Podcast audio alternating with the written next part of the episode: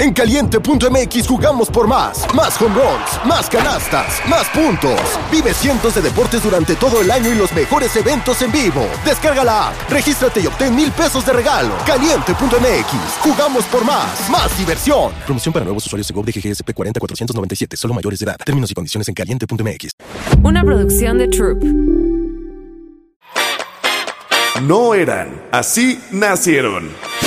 Tres mujeres en sus cuarentas, diciendo una que otra sandez y buscando aprobación social. ¿Qué?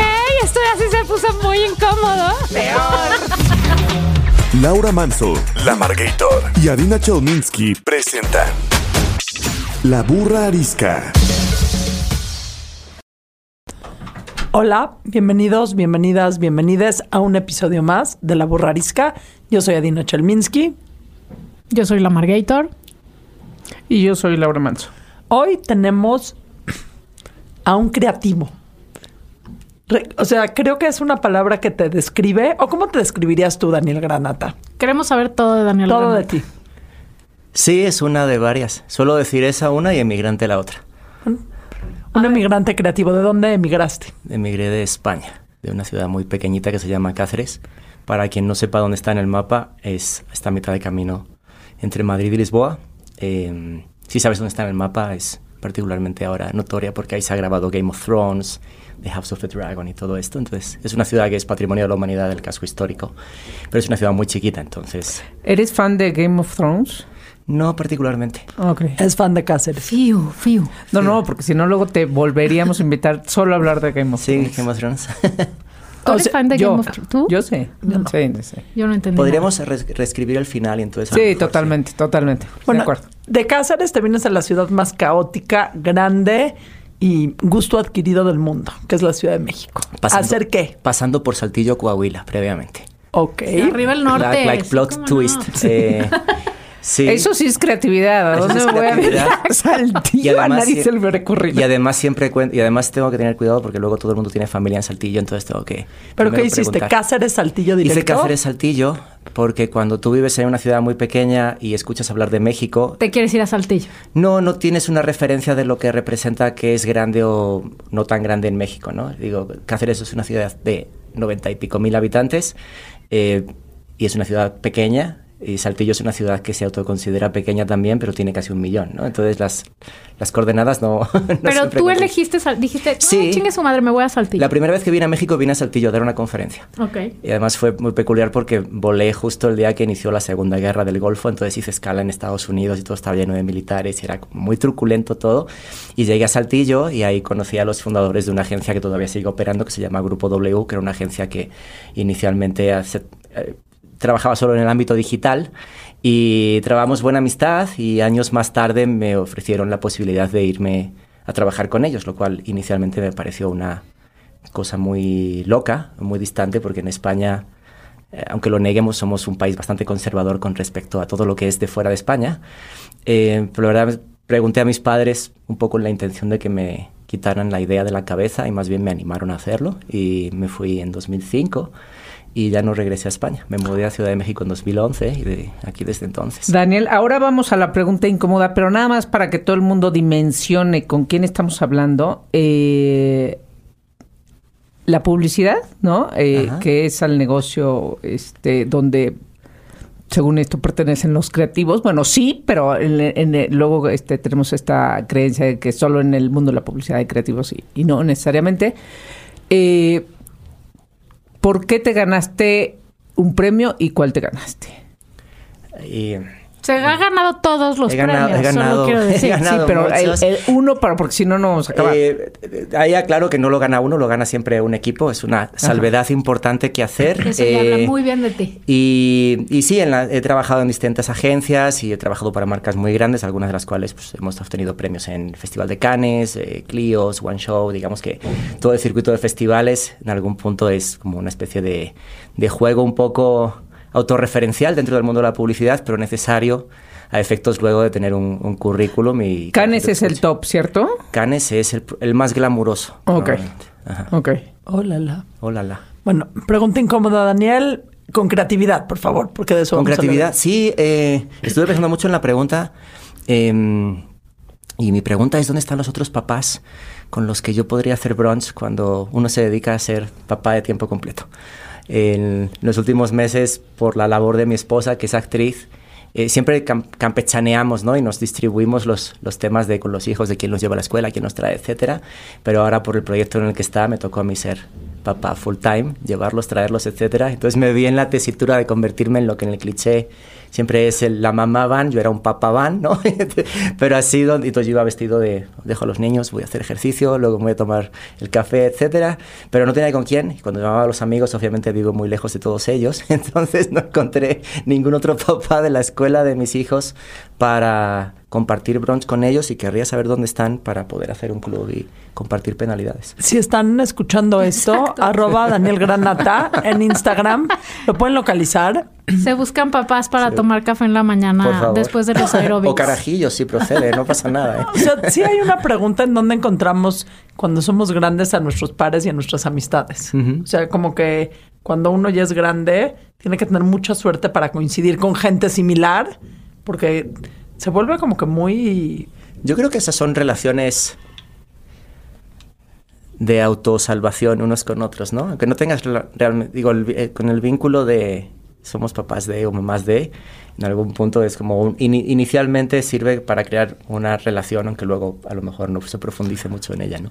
O, o al revés. O al revés. O sea, al revés, acabas conociendo gente que, eh, y esto lo- es experiencia propia, que jamás te hubieras amigado de ella, pero que por estar afuera de la escuela de los niños o porque ibas a la clase de música o porque fuiste al curso psicoprofiláctico, Ajá. conociste y ahora es tu amiga entrañable o amigo entrañable de la vida, ¿no? Pero que lo hubieras conocido en otro lado y no tienes nada que ver, ¿no? Y a, y a veces es hasta divertido porque no sabes cómo se llaman, pero te los Es encuentras la todos mamá los- de. Ajá, exacto. O Y los papá guardas de. como mamá o papá de en Claro, el teléfono. claro. Y luego te los encuentras en el mall y quieres presentarlos, pero no sabes cómo se llaman.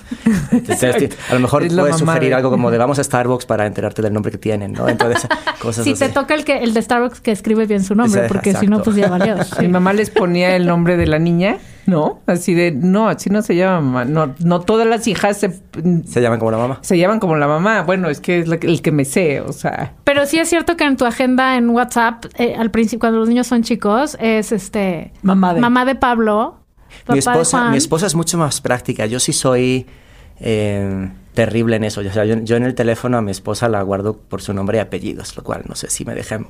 Pero te amo. si llegas a escuchar esto, ¿no?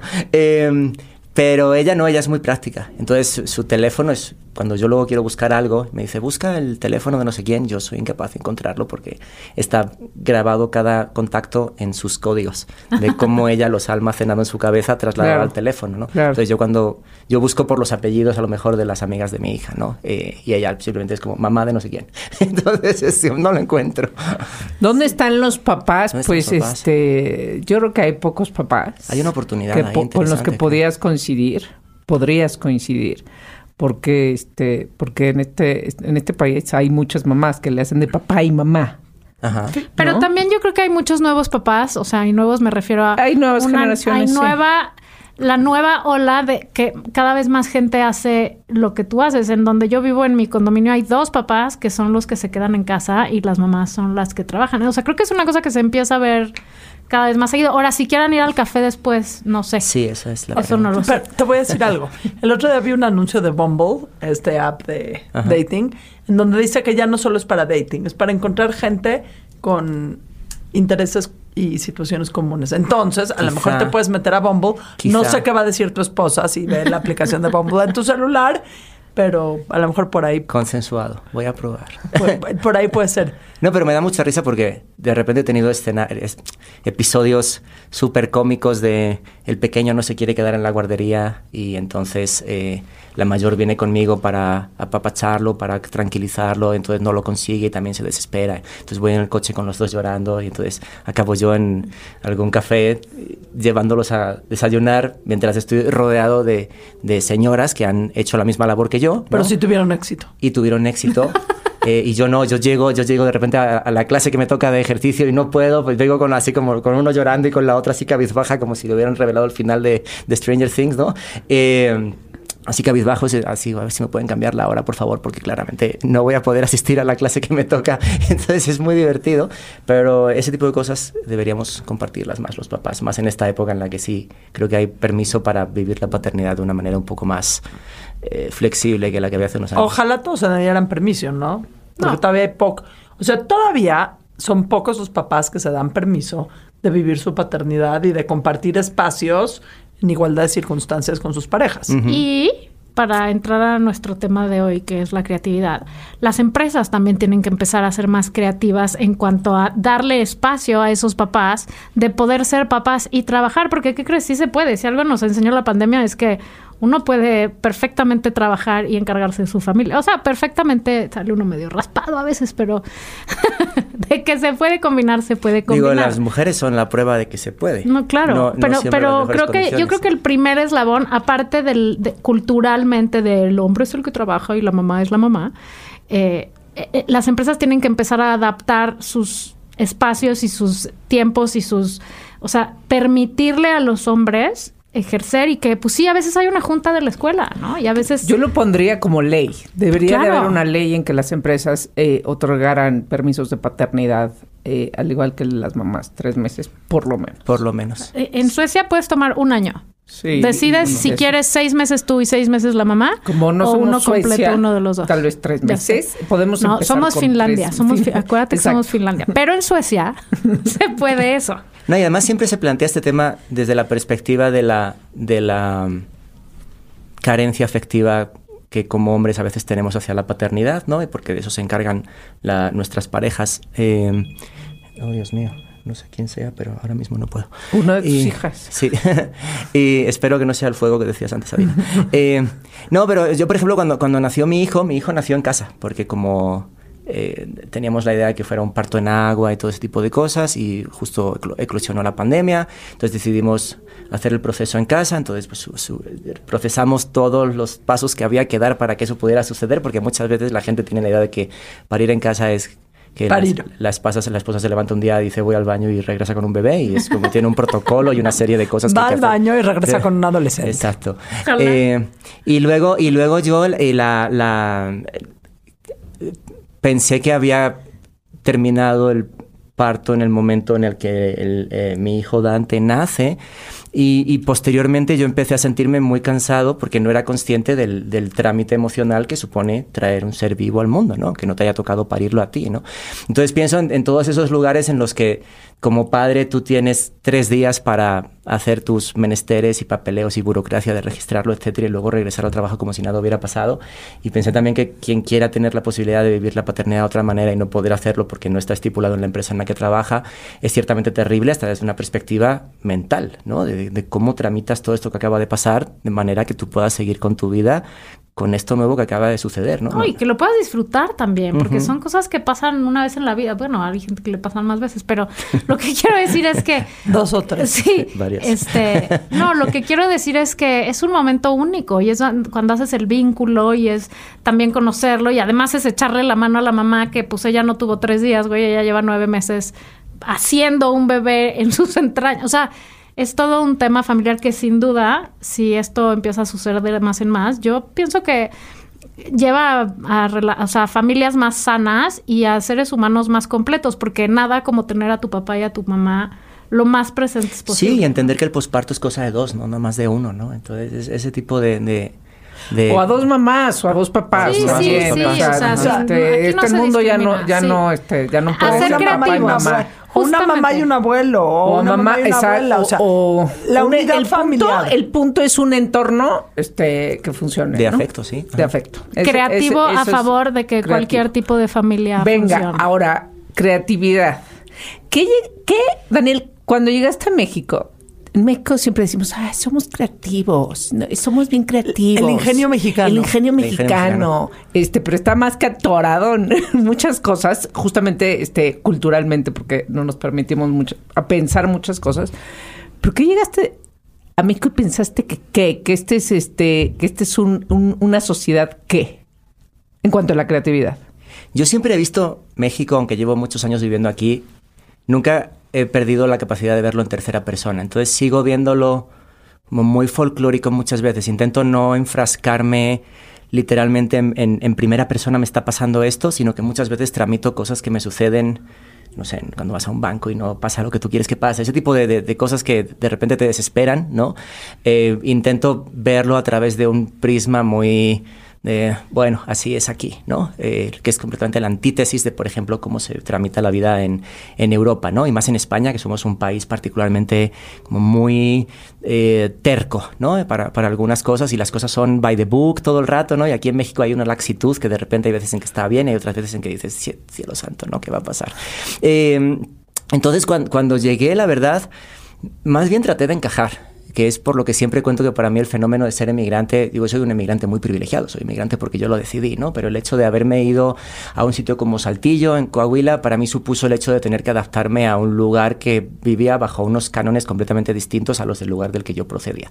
Yo si hubiera venido a vivir a Ciudad de México, probablemente aquí hubiera podido encontrar una comunidad de españoles donde hubiera podido seguir manteniendo mi españolidad, mientras que en Saltillo tuve que obligarme a ser como un norteño guion español, ¿no? Que, que hablaba de, esta manera particular, pero intentando adaptarme a los códigos del lugar al que había llegado.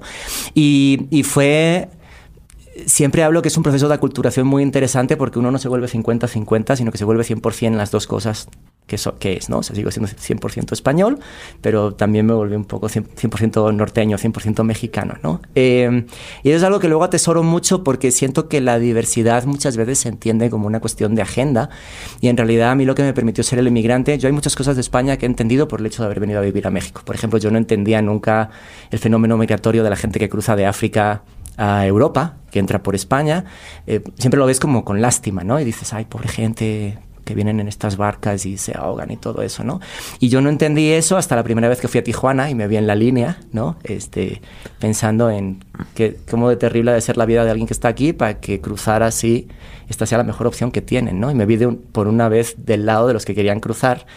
Y entonces ahí me cayeron todos los 20, ¿no? Eh, además, digo, México tiene una capacidad para la, adornar de historias eh, lo sórdido muchas veces que lo hace lo romanticiza, ¿no? Es nuestro mecanismo de sobrevivencia, yo Sí, es. Pero hablando de creatividad, ¿qué es para ti una persona creativa? Porque cuando estábamos definiendo el tema de qué íbamos a platicar hoy, rebotamos mucho y muchos y uno de los que me llamó la atención es ¿por qué necesitamos ser más creativos en nuestra vida? Porque creo que la creatividad siempre se ve muy desde una perspectiva estética y artística y alejado de las cosas serias de la vida, ¿no? Como que y hay una, por ejemplo, hay una conferencia muy buena de Ethan Hawke para TED.com donde él habla de la importancia de la creatividad aplicada al arte, ¿no? Y habla de que todo el mundo reniega de la creatividad o del arte y piensa que es una cosa como de artistas y demás, hasta que se les rompe el corazón por cualquier motivo. Y entonces, claro, tienen una cotidianidad en sus vidas alimentada por una serie de personas que ya no están, y entonces todo lo que son y todo lo que viven se resquebraje tienen que agarrarse de algo, ¿no? Y a veces de lo que te agarras es de una canción que canta eso que te ha pasado a ti o de una película en la que se relata tal o cual cosa, ¿no? Y entonces de repente le ves valor a, a esto. Entonces, em, creo que, y más después de haber pasado una pandemia, ¿no? Creo que de repente hay palabras como creatividad que antes se daban como por gratuitas y ahora de repente las vemos con un poco más de seriedad desde la perspectiva de cómo vamos a sobrevivir los siguientes 20 años, cómo vamos a hacer para que nuestros hijos no sé qué, cómo vamos a para tal y cual cosa, ¿no? entonces, en, general la creatividad yo la defino siempre como la capacidad de, de conectar diversos aspectos, diversas cosas para generar soluciones, pero me parece que es valiosa desde la perspectiva de ser la herramienta que te va a permitir, sea cual sea tu situación, avanzar a un siguiente estado de tu vida, ¿no? Sea porque quieres prolongar lo que ya tienes, o mejorar un trabajo, o enamorar a la persona que tú quieres, o conseguir un premio en la industria en la que trabajas, etcétera, ¿no? Em, y es algo que además no tienes que aprender porque ya lo traemos todos de serie como parte de la inteligencia. Es algo que se desarrolla. Muchas veces lo olvidamos, pero no se aprende. O sea, se desarrolla y se practica, em, pero no se aprende. Y, algo que yo de lo que me he dado cuenta, que ahora quizá dicho así es muy obvio, eh, pero en los últimos tiempos he tenido más eh, ocasión de, pensar en ello, ¿no? Muchas veces eh, muchas personas se autodefinen como no creativas. Porque no ni siquiera se dan el permiso de serlo. Entonces, cuando tú vas y quieres dar un curso de creatividad, ese tipo de cosas, muchas veces no te estás dando cuenta de que si le hablas a personas que de por sí ya se consideran no creativas, no importa todo lo que les cuentes, ellos nunca se van a dar el permiso de serlo. Entonces, tienes que romper ese, ese prejuicio inicial hacia atrás y una vez que lo logras, entonces ya puedes contarles sobre creatividad en el ámbito que tú quieras, ¿no? Sí, es la, es la primer barrera, ¿no? Cuando te dices, no, yo no soy creativo. O sea, creatividad es conectar de diferentes maneras los diferentes puntos o aspectos de tu vida para llegar a donde quieras llegar. Sí, y, y además es, es, es, una actividad que creo que es muy valiosa porque al contrario que otras disciplinas que pueden quedar obsoletas, eh, se alimenta de las experiencias que tú vas generando, no solo profesional, sino vitalmente. Entonces una persona, cuantas más experiencias tiene, más creativa puede ser desde la perspectiva de la creatividad como conectora de conceptos o visiones al respecto de todo lo que tenemos delante. Yo, yo también diría que la creatividad es la posibilidad de hacer las cosas diferentes. ¿no? A, a, lo preestablecido en cualquier cosa. O sea, como bien dices tú, en tu trabajo o en una relación o en, en un viaje. O sea, o sea, como salirte, y esta es la frase más trillada en el mundo de la publicidad y la creatividad, salirte de la caja. Salirte de la caja. Salirte de la caja sí. y pensar fuera de la caja. Pero es que sí es cierto, o sea, es pensar que hay otras posibilidades a las a las que nos vamos todos como gorda en tobogán. Es que cuando todo, es, cuando todo está estipulado de forma ortodoxa, como nuestras vidas antes de la pandemia, digamos que uno se puede adaptar a una rutina, pero hay ocasiones en las que a todos en la vida nos habrá sucedido, hay, hay momentos en los que claramente no sabes ni para dónde navegar y, y la creatividad sirve para navegar la incertidumbre. Sea, hay una frase que a mí me gusta mucho que es el primer paso no te lleva a donde quieres, pero te saca de donde estás, ¿no? El problema con la creatividad es que eh, en cierta forma es amenazadora de lo que es el status quo, porque la creatividad supone que estás creando algo nuevo. Y entonces siempre nos han programado desde pequeñitos hacia la certeza, ¿no? Es como de... Y nos han obligado a ser no curiosos, por ejemplo, porque pues, el, el, gato... ¿cuánta, el, el la, curiosidad la curiosidad mató al gato, ¿no? Sí, qué grave. Para eso, ¿para, ¿para qué? Y lo has dicho, creo que es súper bien, Daniel. O sea, para sacarte de la incertidumbre, para sacarte del, este, del, del confort, ¿no? Este, y, y, como todos, todo, o sea, en todos los aspectos de la vida, este, llega un momento en que, o oh, China aquí quién sabe qué va a pasar, o China aquí no sé qué hacer, este, eh, ya no es como antes, eh, quiero resolver, y no sabemos cómo. ¿Para qué sirve ser creativo? Para eso. O sea, no importando qué situación de tu vida sea, laboral, profesional, personal, este, eh, de lo que sea. O sea, para eso funciona la creatividad, ¿no? Pero o sea, fíjate, el, el, el, pensamiento creativo. Pero fíjate que además, incluso a nivel semántico, es interesante porque marketing y la publicidad, por ejemplo, siempre, siempre cuento esto, ¿no? Pero absorbe palabras como para parecer para decir lo mismo que siempre ha dicho, pero de una forma aparentemente más novedosa. ¿no? Entonces, por ejemplo, imagino que vosotras tres habéis escuchado la palabra empoderar un montón de veces en los últimos 3, 4, 5 años, ¿no? Eh, las palabras sinergia, ecosistema, etcétera, son palabras que van y vienen, etcétera. Y, y, una de las palabras que el marketing y la publicidad le han arrebatado al mundo es la palabra creativo. O sea, en publicidad creativo es un sustantivo, cuando en realidad creativo es un adjetivo. Y, y desde esa definición tan tonta, eh, mucha gente se autoanula porque dice, ah, como yo no tengo el título en la tarjeta, entonces yo no soy una persona creativa. ¿no? Exacto. Pensamos que es solo para el mundo.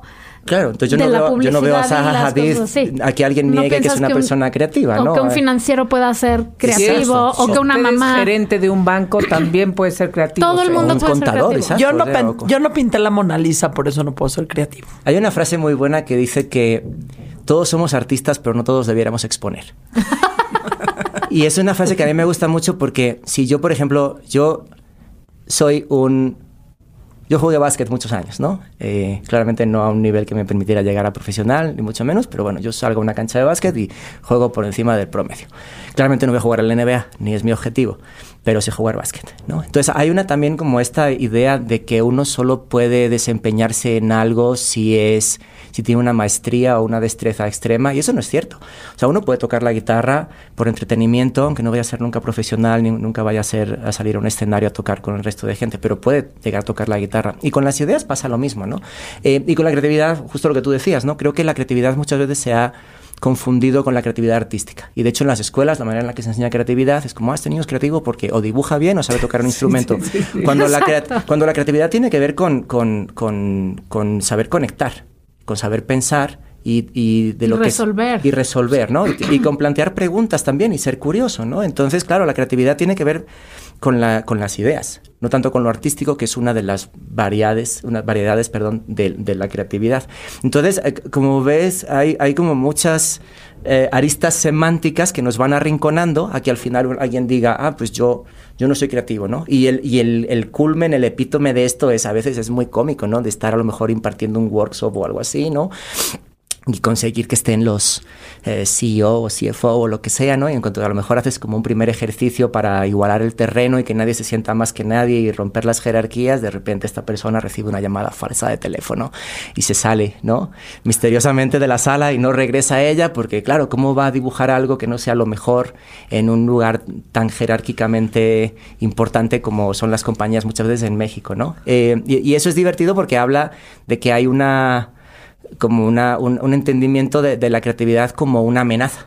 Ah. en vez de como una oportunidad. Ahora, bajo este entendimiento de que la creatividad está en todo lo que hacemos, en todo lo que podemos hacer, ¿cómo?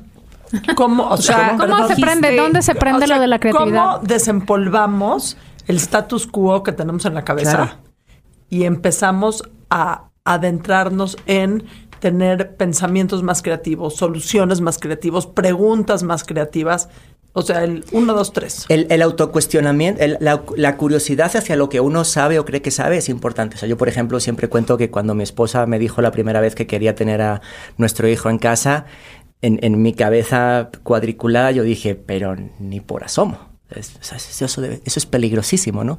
Y entonces me acuerdo que la, primera vez que fuimos con, la persona que luego fue eh, la dula del parto de mi esposa, me hizo una pregunta que me, hizo zozobrar por lo simple que era, pero lo contundente. Es, ¿cuántas veces has visto un parto? Eh, de verdad. No en, la, no en las películas, no en las series y demás. ¿Cuántas veces has estado en una sala de parto y has visto a alguien parir? No, no, pues ninguna. Entonces, entonces ¿qué, ¿qué idea tienes de lo que sucede en un parto? No, pues realmente no lo sé.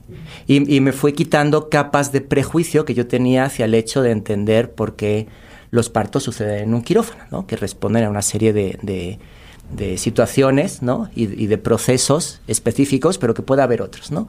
Em, entonces, para, ser más creativo, una de las cosas que yo creo que eh, sirven es no dar por sentado que todo lo que uno cree es lo correcto y que puede haber realidades paralelas a la de uno o de una que son igualmente correctas, ¿no? Que es, por ejemplo, lo que descubres como inmigrante. Como inmigrante tú descubres cuando llegas a otro lugar que aquí la gente vive de una manera completamente distinta a la del lugar del que uno procede y son igualmente válidas, ¿no? Eh, y entender eso y aceptarlo eh, sin rechazarlo es el primer paso. Eh, y, entonces ahí cuando, cuando tú aceptas eso, entra en juego el buscar qué más hay la, curiosidad como, como instrumento, ¿no? que es algo que desde pequeños nos cercenan.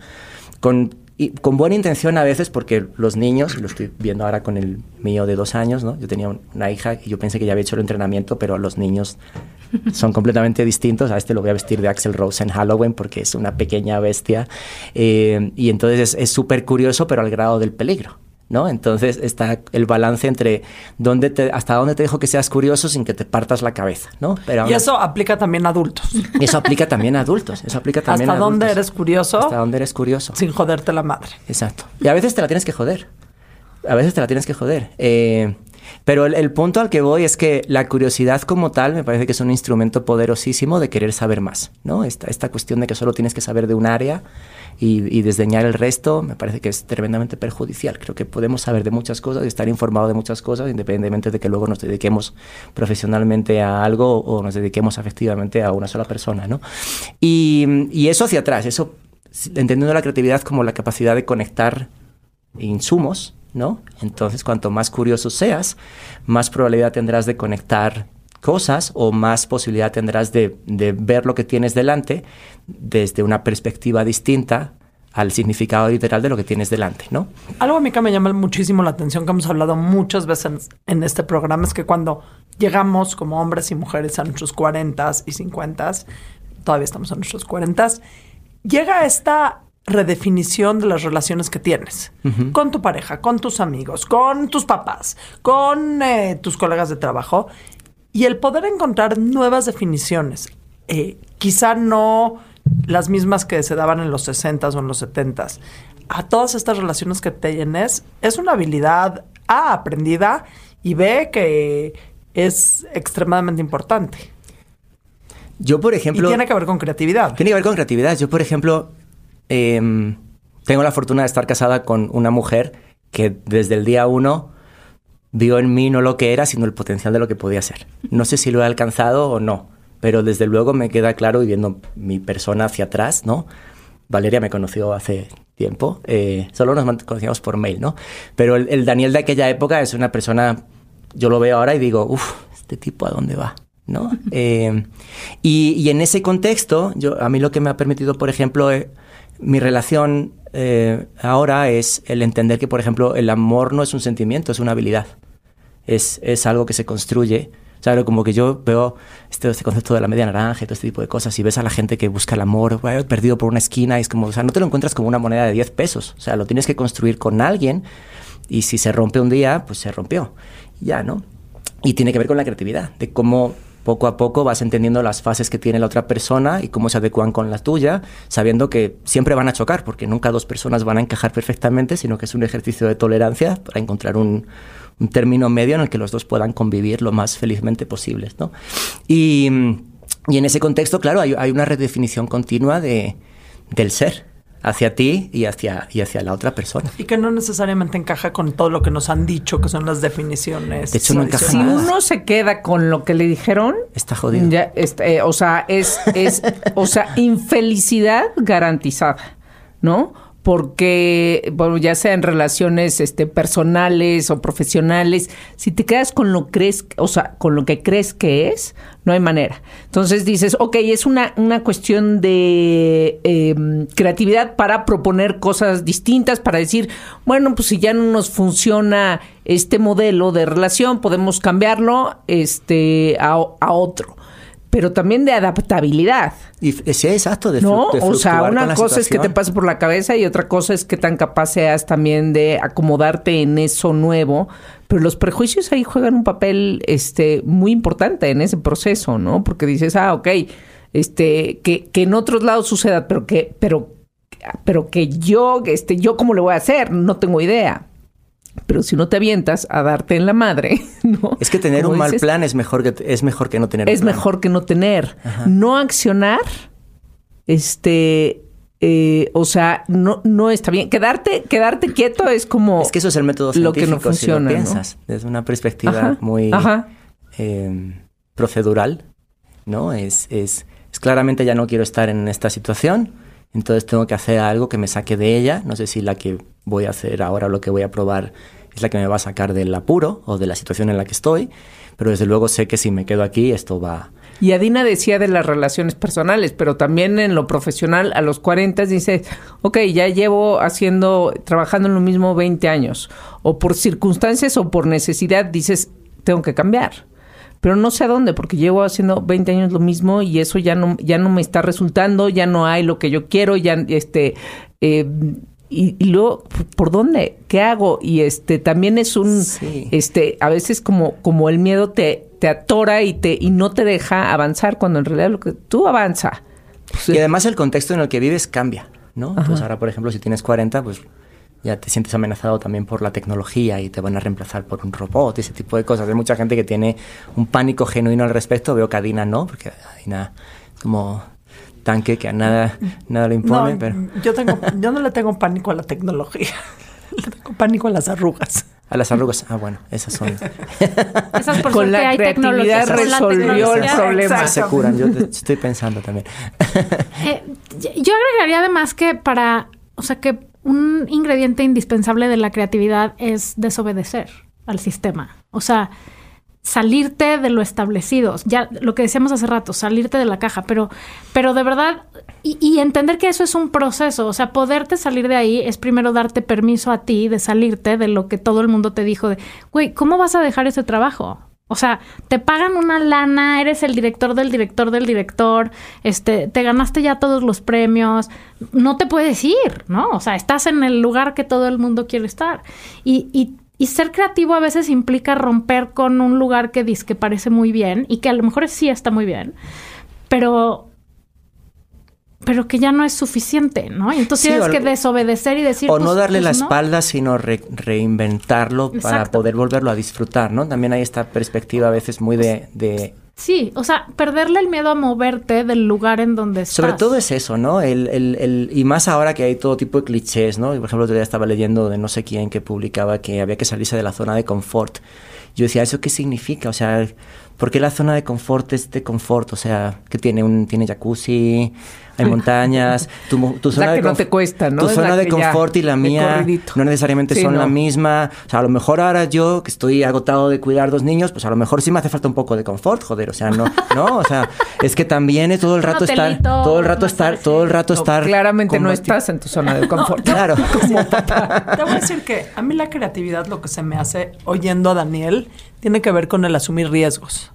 Que no tiene que ver con estar o no en una zona de confort, que es el cliché, sino el tener la valentía o los Huevos, huevos, di huevos. pantalones para asumir cierto- ciertos riesgos, Sí. porque la creatividad implica arriesgarse, implica tomar Y- y decisiones saber que la puedes cagar. Y siempre los riesgos tienen la parte en donde te puede ir de la, ching- de la muy mal. Ahora les voy a decir dónde la marrana tuerce el rabo, como se dice en este país folclórico. Que, Yo, yo ya entiendo a, la, Ok. a la burra arisca, entonces. Perfecto. La marrana tuerce el rabo cuando todo eso que estamos diciendo, muy bonito y muy inspirador, es, es opcional, ¿no? O sea, es, es opcional y tú puedes decir, ah, yo ya, esto no me hace feliz y me muevo. La cosa se pone cabrona cuando no escogiste tú. Cuando la vida te empuja a una situación, a un lugar, a un desempleo, a una ruptura amorosa, a un hijo con ciertas cosas que, que atender que se salen de lo normal. O sea, la vida, o sea, pasan muchas cosas, ¿no? Que te empujan a lugares donde no querías estar y de repente estás. Y ahí es donde se oye muy fácil. Hay que ser creativo porque eso te va a hacer. Pero, Pero ahí, ahí, es donde más se usa y ahí ese- esa es la lancha salvavidas. Pero ahí es, ahí es donde entra en juego, por ejemplo, lo que hablábamos antes del. Lo del ingenio mexicano, que a mí me da mucha risa porque luego vas a Colombia y hablan del ingenio colombiano. Entonces es como el chiste de el chiste en Latinoamérica, ¿no? Eh, Y hablo desde un país que tiene un himno que no tiene letra porque la letra es franquista, ¿no? Entonces digo, eh, digo estamos, estamos de, de mal en peor. Pero eh, es como el chiste de, de- del himno, el segundo himno más bello del mundo después de la marsellesa, ¿no? Es como el mismo tipo Sí, de sí, cliché sí, nacional. sí, sí, sí. Pero, pero fíjate, hay un libro que se llama eh, Abundance, Abundancia, de Peter Diamandis, que Peter Diamandis es un personaje de Silicon Valley muy famoso eh, y uno de fundadores de una institución que se llama Singularity University. Eh, y él publicó un libro que se, llamaba, se llama Abundance. eh, si a alguien le da pereza leerlo, hay una charla de 18 minutos donde habla básicamente sobre eso. Y habla de que cuando la gente innova, eh, entendiendo que la innovación no es tanto un proceso como un resultado, porque muchas veces la innovación, pues a lo mejor no sucede porque no logras lo que querías, ¿no? Pero habla de que cuando la gente quiere innovar, o busca la innovación, o busca usar la creatividad, lo hace por cuatro motivos. Uno es porque tiene una curiosidad genuina al respecto de X. cómo voy a... Llegar a la luna. Totalmente, exacto. No, o cómo, o cómo hago para descargar mi cerebro en una computadora, ¿no? Que a lo mejor pues, pues puede ser como muy marciano, pero hay gente que está pensando en eso, ¿no? A lo mejor los pensamientos son menos sofisticados y tienen que ver con este, cómo hago para que más gente tenga acceso a una cuenta bancaria en Latinoamérica, ¿no? Eh, eh, y ahí van todas las fintech y del mundo de las startups, etcétera. Entonces están los que tienen una curiosidad genuina. Luego están las personas que quieren ser ricas, que quieren ganar dinero inventando algo. Luego están las personas que quieren trascender que quieren ser recordadas, ¿no? Independientemente de si ganan mucho dinero o tanto dinero, puedes poner como el que quería dinero Edison y el que quería trascender sin buscarlo Tesla, ¿no? Y luego el último, que tiene que ver directamente con todo lo que sucede en Latinoamérica muchas veces, sobre todo en las calles, es, es eh, tienes que innovar porque si no al día siguiente no comes, ¿no? Que es el motivo por el cual en las calles de México tú ves cosas que cuando, por ejemplo, se las intentas explicar a alguien alemán, yo creo que les- los tornillos les saltan porque no los pueden... com- O sea, como que hay un tipo que aparta la- espacios en la calle con cubetas rellenas de asfalto para que no se puedan mover más que por... O sea, es, es irreal cuando lo describes, pero es perfectamente normal en México, ¿no? Y, y esas Y el tipo tiene que comer. El tipo O tiene sea, que comer. O hace eso o, o hace Pero eso. de repente un día se instalan los parquímetros, Exacto. entonces al día siguiente el tipo se inventa algo para que cuando, y esto es historia real, ¿no? De que cuando llega, cuando tú llegas, dejas el coche cinco minutos y regresas, el tipo te cuenta una película de que llegó la patrulla y se la iba a llevar, y entonces él le dio el dinero para el ticket, y entonces se- la patrulla no se llevó tu auto, y entonces donde le ibas, antes se llevaba cinco pesos, ahora se lleva 20, ¿no? Porque qué buena onda el, el- el viene, viene. Y, y esa, y esa es la la, la, la creatividad de la supervivencia. Esa es la creatividad de tengo que serlo porque no me queda de otra y si no lo soy, no sé cómo, pero tengo que buscar una forma de que esto suceda porque si no mañana... Ahora, la supervivencia no es solo el comer, la supervivencia emocional también entra en juego. Donde vives una Toda, situación. o sea, cuando en la donde- vida te cambia las Sí. reglas y tienes que decir yo qué chingados hago. Y que es la mayor parte de las veces, este, ¿no? De todas las decisiones que tomamos en la vida, yo no, no sé el número, pero estaría interesante. O sea, ¿qué porcentaje es porque algo cambió? Es algo co- sobre lo que tú no tienes control. Probablemente. Muchas veces. Muchas veces. Muchas veces. Nunca te... no- Yo creo que la, No, la- que primera regla de la sí creatividad es no control. controlas nada. Piensas La hora de... No, ¿a qué hora me despierto tienes control? Bueno, más o menos. ¿Quién sabe? Pero, eh, pero no, pero, pero hablo, hablo en serio sobre eso, lo que uno sí tiene control y lo sobre lo que no. A veces no hay manera de que tú puedas hacer lo que hagas, entonces tienes que buscar una alternativa.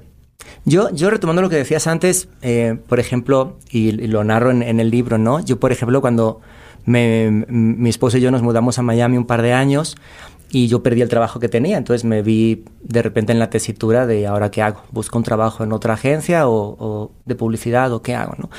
Y, y decidí, un poco forzado por la situación, de, de ver cómo podía generar distintas fuentes de ingresos sin tener que retomar el paso por una agencia de publicidad, ¿no? Eh, lo cual, la verdad es que es un... am, es una necesidad como bastante privilegiada, ¿no? Por otro lado. Eh, pero desde la perspectiva del, del camino al que, me- que yo me aboqué, que tuvo que ver más que ver con, pues voy a hacerla yo por mi cuenta, a ver qué sucede, ¿no? Entonces, y de repente siempre cuento que un año después de que sucedió lo que sucedió, yo estaba en Turquía dando una conferencia, lo cual no se me hubiera pasado por, por la cabeza, ¿no? En, el momento en el, que, en el que me vi con mis cosas en una caja, ¿no? Eh, eh, y, y siempre lo he atesorado como una época en la que realmente mi familia también me veía feliz, como, como satisfecho de lo que estaba haciendo, ¿no? Al respecto también del tema emocional, lo que hablábamos hace un ratito, de que muchas veces puedes tener un gran trabajo, pero no necesariamente eso te satisface más allá del dinero que entra a la cuenta para cubrir una serie de necesidades materiales, ¿no? Eh, o, vitales, por así decirlo. Entonces, a, a lo que voy es que yo siempre creo que la, como ya lo viví, yo siempre creo que existe la posibilidad de vivir la vida de uno a través de otra forma, siempre que tenga la curiosidad suficiente y tenga la, apertura de, de, atreverse a hacer cosas que hasta ahora no ha hecho. Y, pedir ayuda y buscar apoyo y, ese tipo de cosas que parecen como anatema en cierta forma. ¿no? Y, y creo que para cerrar lo que dijiste que es muy importante, porque volvamos al tema, muchas veces tú no eliges, ¿no? Y lo dijiste muy bonito, no tienes que resolver todo en un día, se trata de ir un día a la vez, ¿no? O sea, vas viendo ese día, cómo resuelves ese día de una manera distinta al que normalmente hubiera sido, ¿no? Y vas Sí, no- poniendo... no es, un ya paso- soy creativo, tengo la solución mañana. Exacto. No, y no es creativo No, en o a lo mejor la un proceso, tienes, ¿no? o a lo mejor la tienes, pero cambia el contexto. O sea, por ejemplo, yo Exacto. tengo el chiste de que México es un país de, en el argot de las, del, del mundo emprendedor, el producto mínimo viable es como la primera versión funcional de aquello Claro. que tú quieres hacer, ¿no? Y entonces, eh, pues en México pasan cosas como que tú te puedas beber un refresco en una bolsa. Sí. Con Es- popote. Eso Es eso es, irre- eso irreal. Cuando Ambas tú lo cosas quieres- ya deberían de estar prohibidas, las bolsas y los popos. No, pero a lo Y que los refrescos. Exacto. Pero a lo que voy es que eso nunca Y la gente... y la O sea, ya Coca-Cola nunca nos va a patrocinar. Pero eso gracias. nunca escaló a un producto, ¿sí me explico? O sea, porque a lo mejor el día siguiente Claro. al que se- eso fue la solución, el contexto volvió a cambiar y tienes que buscar otra situación distinta. Entonces, lo que creo que es, es muy divertido, estoy romantizando un poco problemas muy serios, ¿no? Pero, eh, pero es, es muy divertido ver cómo México sobrevive, sobrevive a cualquier cosa que le arrojan. Es, es impresionante Pues de Dios ver. te oiga, hijo, porque ahorita sí estás culera la situación. Estoy perdiendo la... O- espero. Que... Oye, Daniel Granata, me encantó la plática sobre Quiero decir una cosa antes de que le preguntes tu pregunta. ¿Qué? ¿Dirías que la creatividad es la manera de adaptarse al cambio en la vida? Sí. De, Gracias. de también. adaptarse. Sí, de, de sobrevivir Porque un pasito a Hay la vez. quienes se mal se adaptan. Sí. Por eso, por- o sea, de ir viendo, pero a veces te va a salir bien y a veces mal, pero es ir viendo cómo hacerlo un día a la vez, en lo que sea que estés. Listo, Adaida. Daniel Granata. ¿Quién tiene ondita? ¿Quién tiene ondita? Eh,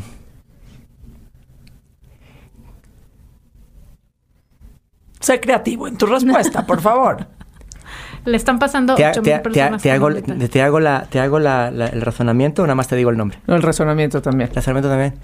Eh, a mí una de las cosas, estoy hablando muy desde el privilegio, pero una de las cosas que a mí más me, me, me dejaron el cerebro tostado durante la pandemia fue el hecho de... Yo todos los días me levantaba y me conectaba a mi computadora para trabajar y veía por la ventana al lado de un pueblito al lado, al lado del cual vivo y no pasa nada. No pasa nada. Entonces, desde la perspectiva de necesito insumos para pensar cosas nuevas, yo todos los días veía lo mismo por la ventana. Entonces, decidí empezar a leer de forma eh, más asidua de lo que lo hacía antes. Antes leía un ratito cuando tenía ocasión, pero aquí me arrojé al, al pozo de Amazon, ¿no? Y entonces, y de Big, empecé a leer todo lo que se me cruzaba por las manos. Y me topé con un libro que tenía en casa que se llama Chaos Monkeys, eh, de, un, de un tipo estadounidense que se llama Antonio García Martínez, que es hijo de cubanos y nieto de españoles. Eh, y él en ese libro cuenta um, la historia de cómo él pasa de ser un analista cuantitativo en, en Wall Street antes de que explote todo lo de 2008 y termina trabajando en Facebook en la época pre-IPO, la época antes de que Facebook sale a, este, a- sí. Eh, y el libro es trepidante, o sea, tiene 500 páginas, pero me lo devoré en dos días porque es como leer una novela de Hunter S. Thompson, pero con cosas que relacionas porque vives en ese mundo, ¿no? Entonces le empecé a seguir la pista a él y demás. eh, bastante polémico en algunas cosas eh, que dice, pero me parece que es un tipo que tiene mucha ondita, porque creo que eh, yo admiro mucho la, la inteligencia cuando se combina con la generosidad eh, y con el hecho de, de- de saber explicarla. Cuando, cuando me encuentro a alguien que tiene esas tres facetas específicas, son personas que independientemente de los... Saber relatarla, esa. O Sí, sea, ¿a eso te sí, refieres sí. con, con Ajá. saber explicarla. Sí, y, y cuando me encuentro a alguien, independientemente de que estemos en las antípodas ideológicas o morales o lo que sea, ¿no? Claro. Eh, yo eso lo respeto mucho y lo admiro mucho. Entonces me parece que Antonio García Martínez tiene un dita. Gran, eh, o sea, gran, gran cierre. Este, se me antojó muchísimo. Gran programa. Gracias por venir. Gracias a ¿Dónde te podemos encontrar? Ajá. Primero sepan que existe este libro que se llama Una vida de creativo, Ajá. que se compra. Se compra en Amazon o se puede escuchar en Vic, la plataforma de audiolibros de Que amamos. Pa- Pamela Valdés, que amamos. Exacto. Eh, se puede encontrar en Amazon Estados Unidos, en Amazon México. Eh, me pueden encontrar en Twitter y en Instagram como arroba Dani Granata. Eh, o en mi sitio web www.danielgranata.com. O en el Starbucks cerca de la escuela de sus hijos en la mañana.